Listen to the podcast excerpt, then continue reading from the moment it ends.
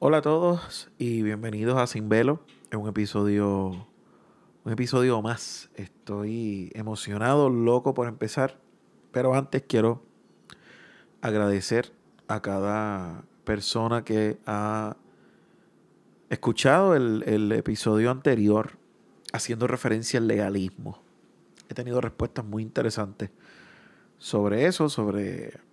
Yo sé que es un tema bien fuerte porque el legalismo específicamente eh, abunda, eh, diría yo sobreabunda, en nuestro país, Puerto Rico, y también en Latinoamérica. El legalismo es parte de nuestra cultura religiosa, lamentablemente. Y pues yo sé que puede llegar a picar, para decirlo en términos puertorriqueños, puede llegar a molestar, a incomodar. Pero es la idea de este podcast. Este podcast no es para entretener y hacer sentir bien y chihichija y pichisancrin. Este podcast no es para eso. Si usted quiere un podcast así, puede eh, acudir a otros espacios, pero este, este es un espacio para hablar sobre Jesús, sobre la palabra y también para hablar sobre temas que no se hablan, que no se hablan por miedo, yo diría miedos culturales. A veces tenemos más miedo de lo que puedan pensar de nosotros los hombres de lo que, de lo que pueda pensar Dios. Y hay una verdad en la palabra, en la Biblia, que va por encima de cualquier concilio, de cualquier pastor, de cualquier evangelista, de cualquier hermano de la iglesia. Y con esto no te quiero decir que nosotros no vamos a honrar las palabras de, de, de, verdad, de, estas personas, eh, de, estos siervos del Señor.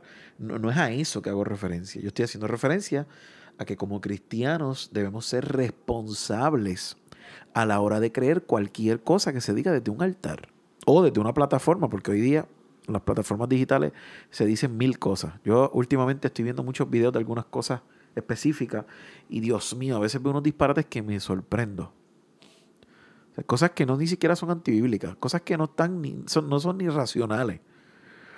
Y me preocupa mucho que esa sea la mentalidad del cristiano, porque es un evangelio demasiado hermoso como para estar llevándolo de la manera más errónea posible. So, sé que fue trastocado quizá el ego de muchas personas. Sé que muchas personas cuando vieron el tema no entraron a verlo. Eh, lo sé, pero le invito. Muchos de los que no entraron a verlo del legalismo muy probablemente van a entrar a ver este. Digo, a escuchar esto sobre el libertinaje. Pero le voy a invitar a que vaya y escuche también el legalismo. Estos son primos hermanos, estos son, estos literalmente son gemelitos. El legalismo y, el libertinaje. Son extremos que no deberíamos eh, hacer. Ninguno de los dos. No es una cuestión, nada, pero para ser libertino prefiero ser legalista. O para ser legalista prefiero ser libertino. No, ninguno de los dos. Vamos, vamos a hacer lo que dice la Biblia. En la Biblia, yo lo dije en el episodio anterior, en el Evangelio hay equilibrio. Eso no es necesario irnos al otro extremo, ¿ok? Y debemos ser muy responsables. So, esta cuestión del tema del legalismo versus, si lo podemos decir así, el libertinaje, es uno de, es uno de, de muchos años. Es un tema que se toca mucho, mucho. Y esto ha creado hasta guerras entre concilios o iglesias que se critican unas a otras.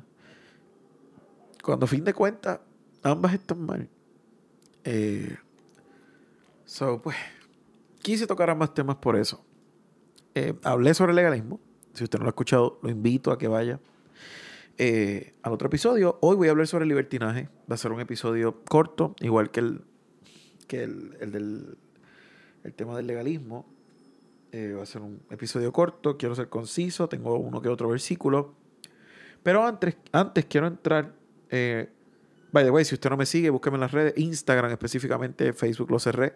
En Instagram búsqueme como Harvey Bryan. Pero mucho más importante que buscarme a mí, como siempre digo, es ir a Spotify sobre todo. Y darle follow a este canal de Sin Velo. Eh, y darle... Eh, mira, un rating ahí, se puede hacer un rating. Dele una, dos, tres, cuatro, cinco estrellas, lo que usted quiera. Lo que usted quiera. Y no se olvide que en cada episodio en cada episodio estoy poniendo una pregunta que usted puede contestar en Spotify. Le doy a una pregunta y usted tiene la, eh, la, opción ¿no? de contestar la pregunta. Lo que usted quiera, eso es privado. Eso yo es para mí. Porque yo personalmente quiero saber sus respuestas, ¿ok? So, nada, vamos a pasar entonces al tema de hoy, que es el episodio número 6, que es sobre el libertinaje. Pero, ¿qué es el libertinaje? O sea, ¿desde cuándo el libertinaje está en este evangelio, en este mundo cristiano? ¿Verdad? Dije evangelio con comillas. ¿Desde cuándo el libertinaje es un problema para el mundo cristiano? Pues mira, desde siempre, desde que nació el cristianismo, siempre han habido personas en el extremo legalista, pero también siempre han habido personas en el extremo libertino, o sea, siempre han habido personas demasiado libertinas. Y es bien importante hacer el hincapié, como ya he dicho en varias ocasiones, de que es una parte extrema del Evangelio y que no debe, eh, que no debe vivirse de esa manera. Eh, y podemos hablar tantas cosas sobre esto del libertinaje, eh, que si hay personas que, por ejemplo, los legalistas dicen que si tú no cumples con las dogmas o doctrinas de sus iglesias, son, somos personas libertinas, cosa que no es real. Ya cuando una persona no quiere cumplir con la doctrina del Evangelio, no de tu iglesia, porque esos son dogmas, del Evangelio, pues entonces sí ya se vuelve algo eh, de una persona que simplemente es libertina. Ahora, quiero hacer énfasis en desde cuándo, si lo podemos decir así, el libertinaje está, repito, está desde siempre. Pero hay una parte de la historia que me gusta mucho y es en el siglo XVI. Eh, Muchas cosas pasaron por estos siglos. Y específicamente en el siglo XVI hubo un movimiento cristiano, entre comillas, que fue considerado herético, o sea, fue considerado una herejía, pero sale en base a una al evento, ¿no? Al evento, una parte importantísima de la historia del cristiano, que fue la reforma protestante de Martín Lutero. ¿A qué quiero llegar con esto? Es bien interesante que luego de, que Martín Lutero hizo lo que hizo, que si usted nunca ha leído las 95 tesis de Lutero, o si por lo menos no se ha orientado un poquito, debería hacerlo. Y se va a dar cuenta. De hecho, yo hice una pregunta, creo que fue ayer, en Instagram, en mis stories, hizo una pregunta sobre si usted creía que la reforma protestante de Martín Lutero había llegado a Latinoamérica. Y hay una respuesta bien interesante. Mucha gente me dijo que sí. Y hay gente que me dijo que no. Yo voy a hablar sobre esto en el próximo episodio. Eh, sobre ese tema. Creo que el próximo episodio voy a hablar sobre ese tema. Es un tema súper interesante. Pero ¿a qué vengo con esto? Cuando Martín Lutero crea la reforma protestante, ¿verdad? Haciendo una crítica, un señalamiento, no una crítica, un señalamiento a la Iglesia Católica Romana, que en aquel momento era la Iglesia Cristiana, eh, habían cosas que no estaban bien. Entonces, esta gente estaban vendiendo la salvación, que, la Biblia está repleta de versículos que dicen que la salvación eh, fue dada por Dios a través del sacrificio de su Hijo Jesús por gracia. Eh, eh, nosotros no nos ganamos la salvación. Esta salvación fue un regalo. Esta salvación fue un regalo que nos dio, que nos brindó y que nos hizo partícipe el sacrificio de Jesús. Si usted se cree que usted se va a ganar la salvación por otra cosa, usted le invito a que estudie un poquito más la Biblia en ese aspecto y no lo digo de manera eh, de, denigrante, ni de crítica, ni nada. Lo digo en serio. y, lo digo porque yo viví creyendo muchas cosas que no eran hasta los otros días. Pero el Señor se ha encargado de poner personas en mi camino que me hicieron pensar mucho más allá. Yo después quisiera contar un pequeño testimonio, pero no lo voy a hacer hoy, sobre un momento de mi vida donde yo dejé de creer en tantas cosas, específicamente en la iglesia. Y de momento conozco una verdad bien interesantemente, pero eso lo voy a contar en otra ocasión. A lo que voy. Este movimiento cristiano, entre comillas, se llamaba antinomianismo o antinomismo, hay diferentes formas de decirle.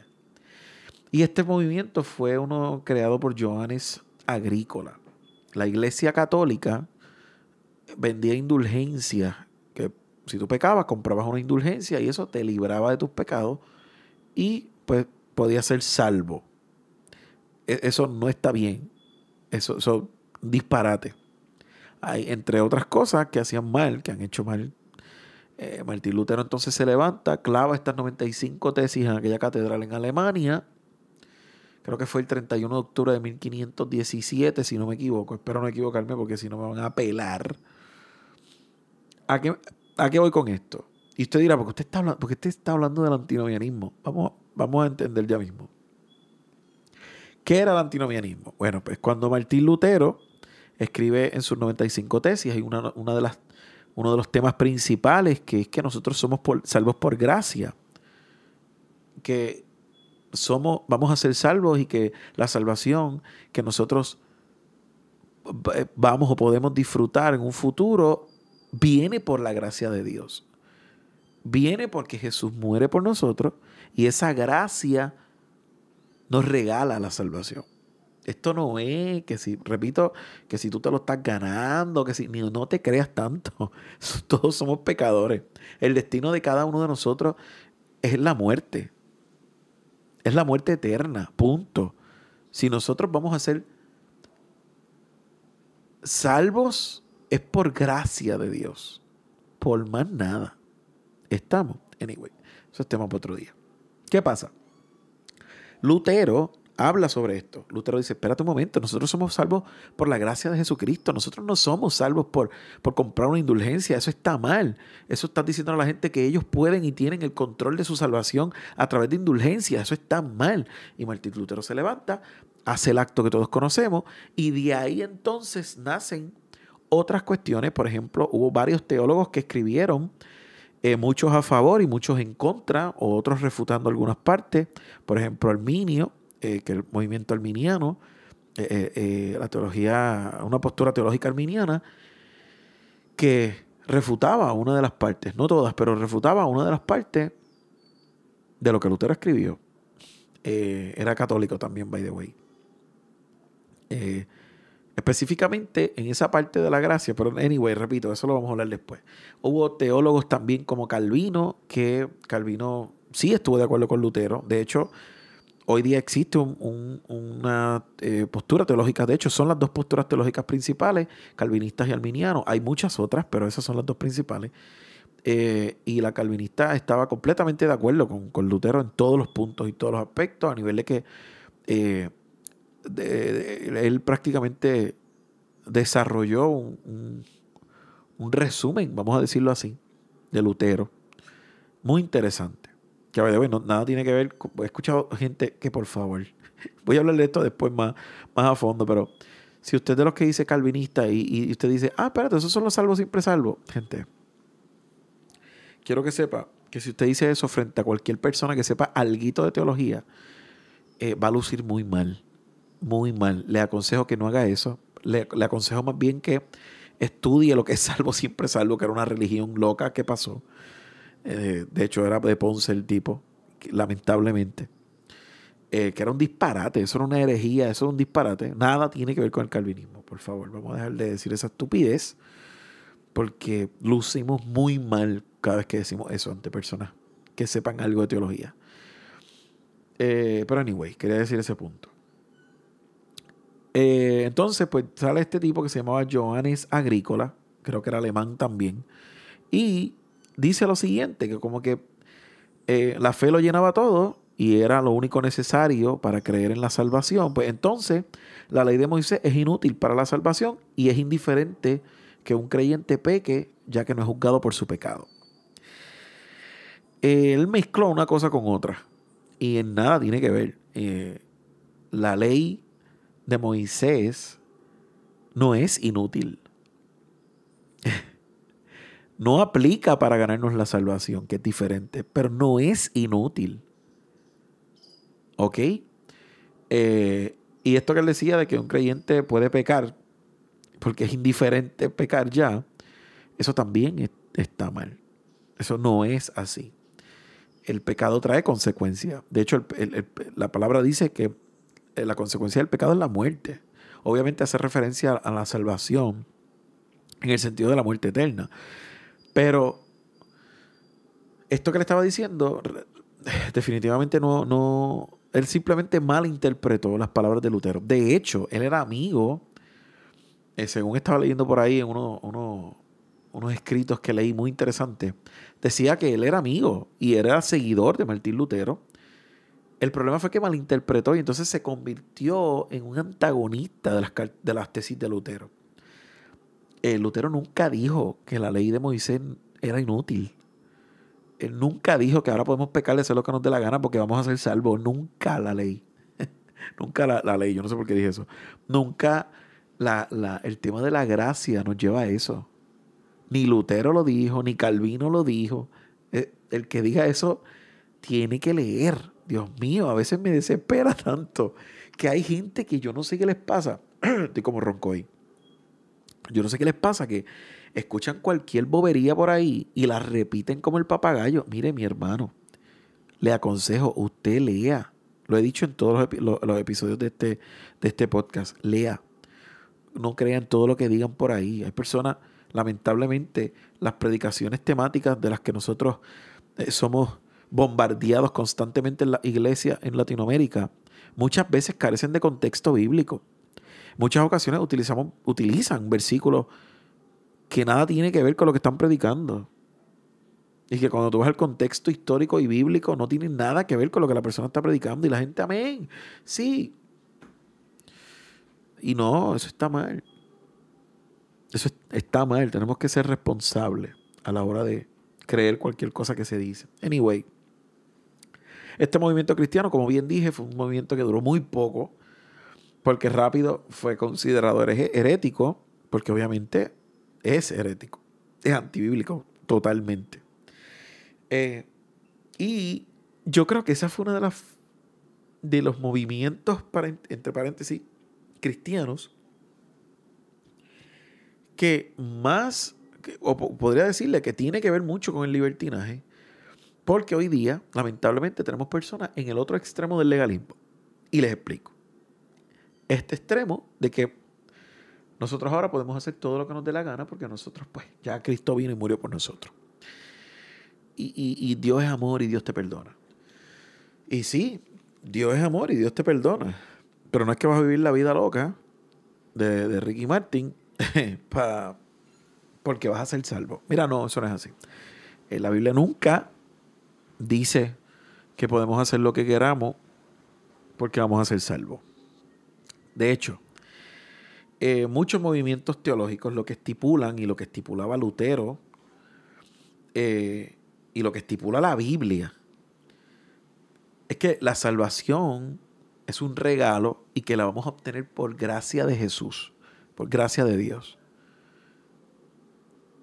Y las obras, ¿dónde quedan? Ok, la Biblia está llena, llena, llena, llena de versículos que dicen que que la salvación es por fe y no es por obra. De hecho, hay un versículo que me encanta mucho que dice, creo que está en Efesios 2, si no me equivoco, que habla de que esto es por fe y no es por obra, para que nadie se gloríe. Y así como ese hay un montón de versículos más que hacen referencia a eso de la salvación. Ahora, Santiago, si no me equivoco, Santiago dice que la fe sin obras es muerta. ¿Y a qué se refería Santiago con esto? Eh, no estaba haciendo referencia a la salvación. No estaba haciendo referencia a que tú te ganas la salvación por tus obras. No, eso no es. Eso no, no tiene nada que ver con lo que está diciendo. Es lo que estaba diciendo, es lo que siempre se ha dicho y lo que dice la palabra, y es que las obras son el reflejo de tu fe. Las obras son el reflejo de que tú realmente tuviste un encuentro con Jesús. Porque les digo una cosa, cuando nosotros tenemos un encuentro real con Jesús, nosotros no somos igual. Es imposible ser igual. Es imposible ser igual. So, las obras son el reflejo de que tu fe está fundamentada en lo que Jesús hizo por ti. Y entonces pasamos de, de cumplir esta ley y, y tratar de, de, no pecar y tratar de, porque siempre vamos a pecar, somos seres humanos, pero reduce mucho el pecado o, la, o por lo menos la, la intención aumenta, vamos a decirlo así, la intención aumenta de no pecar porque tuviste un encuentro con Jesús. So, ya las obras, las buenas obras o el obedecer a Dios, ya no es una cuestión de que la estamos haciendo por miedo del infierno. ¿Entiendes? La estamos haciendo porque estamos tan agradecidos con el sacrificio de Jesús y con el regalo de su salvación que es imposible no querer hacer buenas obras. No sé si me doy a entender. Entonces, cuando tú haces malas obras y estás en el libertinaje este de hacer todo lo que te dé la gana porque te da igual, vamos a empezar con que eh, la Biblia no dice que vas a ser salvo si haces eso. Nunca lo dice la Biblia. Y si la intención de tu corazón es esa, no está bien, no está bien, porque eso no es lo que dice la palabra. La palabra en todo momento estipula que nuestras acciones van a demostrar si realmente hemos tenido un encuentro real con Jesús. Ahora, quiero leer unos versículos rapidito. Eh, déjame ver aquí. Ah, quiero decir el, significado. Siempre me gusta decir el significado de las palabras. Libertinaje, según la Real Academia Española, eh, significa un desenfreno en las obras o en las palabras. Es un desenfreno, es hacer las cosas sin, sin pensarlo. Y nosotros, vamos a hablar claro, nosotros todos somos pecadores. quiero dejar, como decimos acá en Puerto Rico, la cabra siempre tira para el monte. El ser humano siempre va a tirar al pecado. Siempre. Nosotros somos pecadores. El pecado está en nuestro ADN. De eso hablamos en el primer episodio de este, en el segundo episodio, perdón, que fue con, con Yamiri. Hablamos sobre eso sobre cómo desde el Génesis en nuestro ADN está el pecado. el, ser humano, todo ser humano es pecador. Eh, eh, eh, no es una cuestión, pero no es una excusa, ¿ok? No es una excusa para decir, ay, es que pues yo soy pecador, pero es que pues, así somos todos, no es una excusa, no es una excusa. Los pecados tienen consecuencias. Y estoy hablando de aquí terrenal, no estoy hablando de, la salvación. Los pecados tienen consecuencias. Y, y tú podrás ser eh, creerte el nene lindo de Dios y eso no es así. Eso yo no sé qué Biblia tú estás leyendo, pero eso es un disparate. Si tú te crees que por ser, porque tú eres un nene lindo de Dios o una nena linda de Dios y que tú vas a hacer lo que te dé la gana y Dios te va a salvar. Eso no es lo que dice la palabra. Y estás muy mal. Estás en el otro extremo del legalismo que, by the way, la raíz del legalismo y la raíz del libertinaje no es otra cosa que el orgullo del ser humano. Es el orgullo. El orgullo, el orgullo es la raíz de todo pecado. Y, y si los analizamos, nos vamos a dar cuenta. Es otro tema. Pero anyway, quería leer algo sobre Romanos, porque me gusta tocar algunos versículos, ¿verdad? Que nos hagan ver que esto es, ¿verdad? Que yo no estoy hablando cualquier loquera, que estoy tratando de decir cosas lo más bíblicas posible. Puedo equivocarme, no tengo problema en que las personas me digan, Alvin, esto está mal. Solamente vengan con argumentos porque me gusta aprender y uno aprende argumentando, ¿no? Ok, eh, en Romanos 6, estoy buscándolo aquí porque tengo varios versículos. Disculpen el ruido, estoy grabando hoy y ahí están los perros lucidos donde estoy. So, ok, el capítulo 6 de Romanos, versículo, vamos a leer algunos primero. Eh, desde el versículo 1 dice, ¿qué diremos entonces? ¿Continuaremos en pecado para que la gracia abunde? No. No. Y mira, mira, no lo digo yo que es no, porque no. Pablo lo dijo. De ningún modo, nosotros que hemos muerto al pecado, ¿cómo viviremos aún en él? ¿O no sabéis que todos los que hemos sido bautizados en Cristo Jesús hemos sido bautizados en su muerte? Por tanto, hemos sido sepultados con Él por medio del bautismo para muerte y por ahí sigue.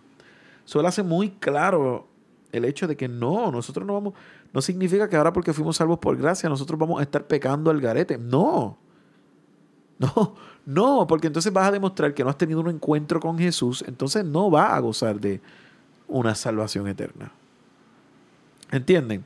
Y esto obviamente es un tema que tiene mucho más para abundar, pero dado el tiempo que tengo, estoy bastante limitado, no quiero tampoco excederme.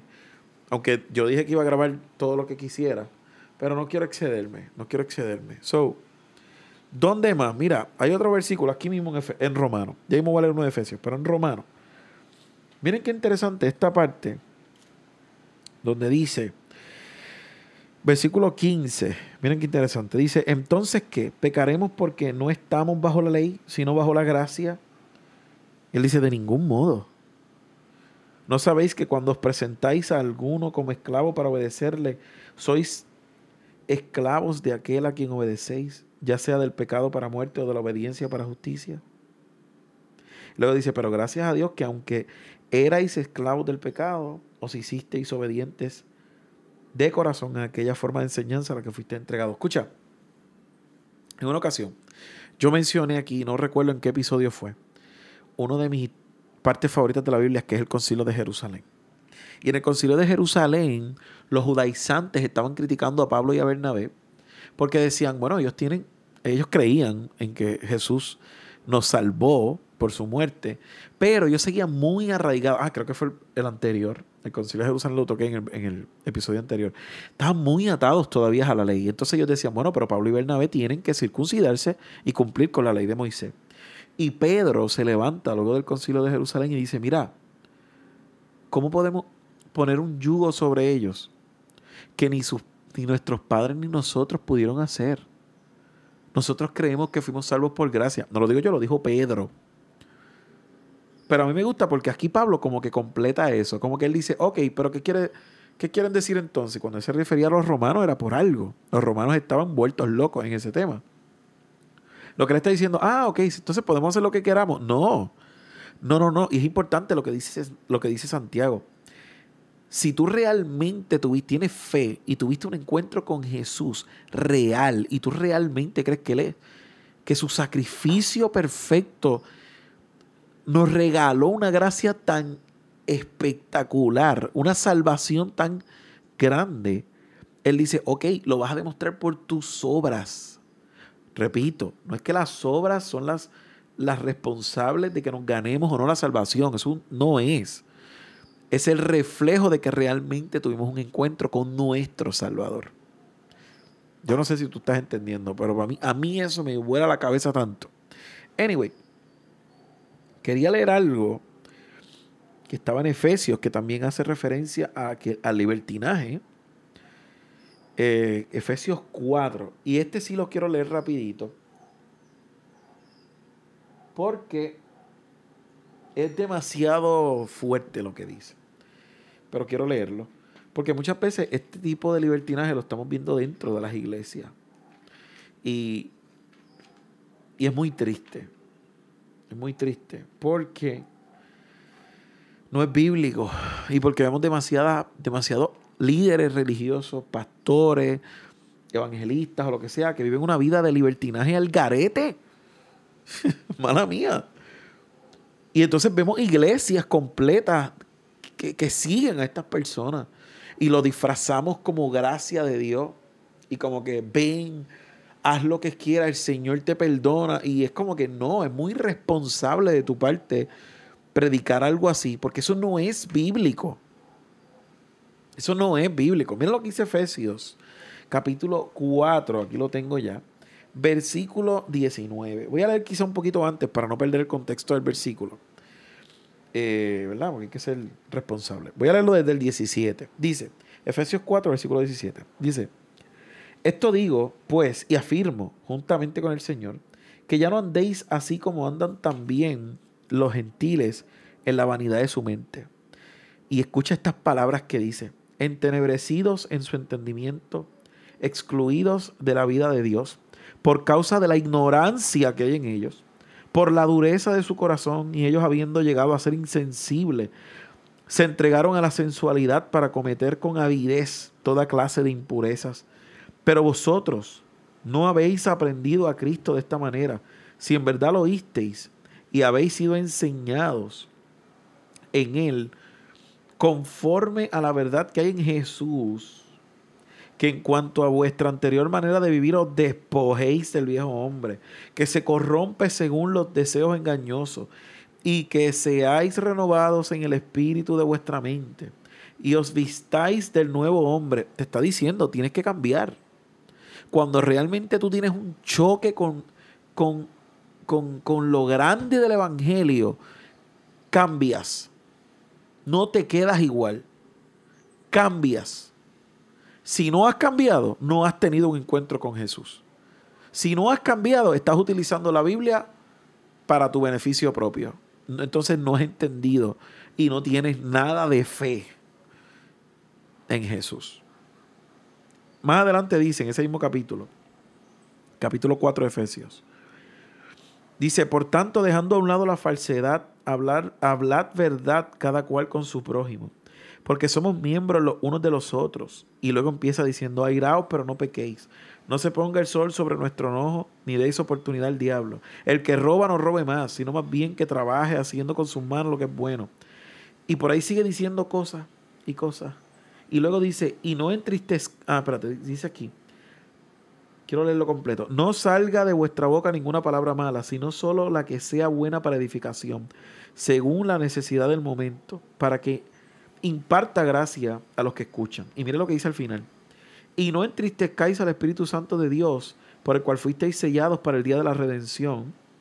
Sea quitada de vosotros toda amargura, enojo, ira, gritos, maldicencias, así como toda, la, toda malicia. Sed más bien amables unos con los otros, misericordiosos, perdonándoos unos a otros, así como también Dios perdonó, nos perdonó en Cristo. Mira, más claro no puede ser. Te está diciendo una lista de las cosas, mira, que no puedes hacer. Porque Dios lo que te está diciendo es, mira, si tú realmente tuviste un encuentro con, con lo que yo les regalé, con esta salvación, con mi hijo que lo envié, con, con, el sacrificio perfecto, si tú de verdad entendemos este evangelio como se debería entender, nuestra vida cambia.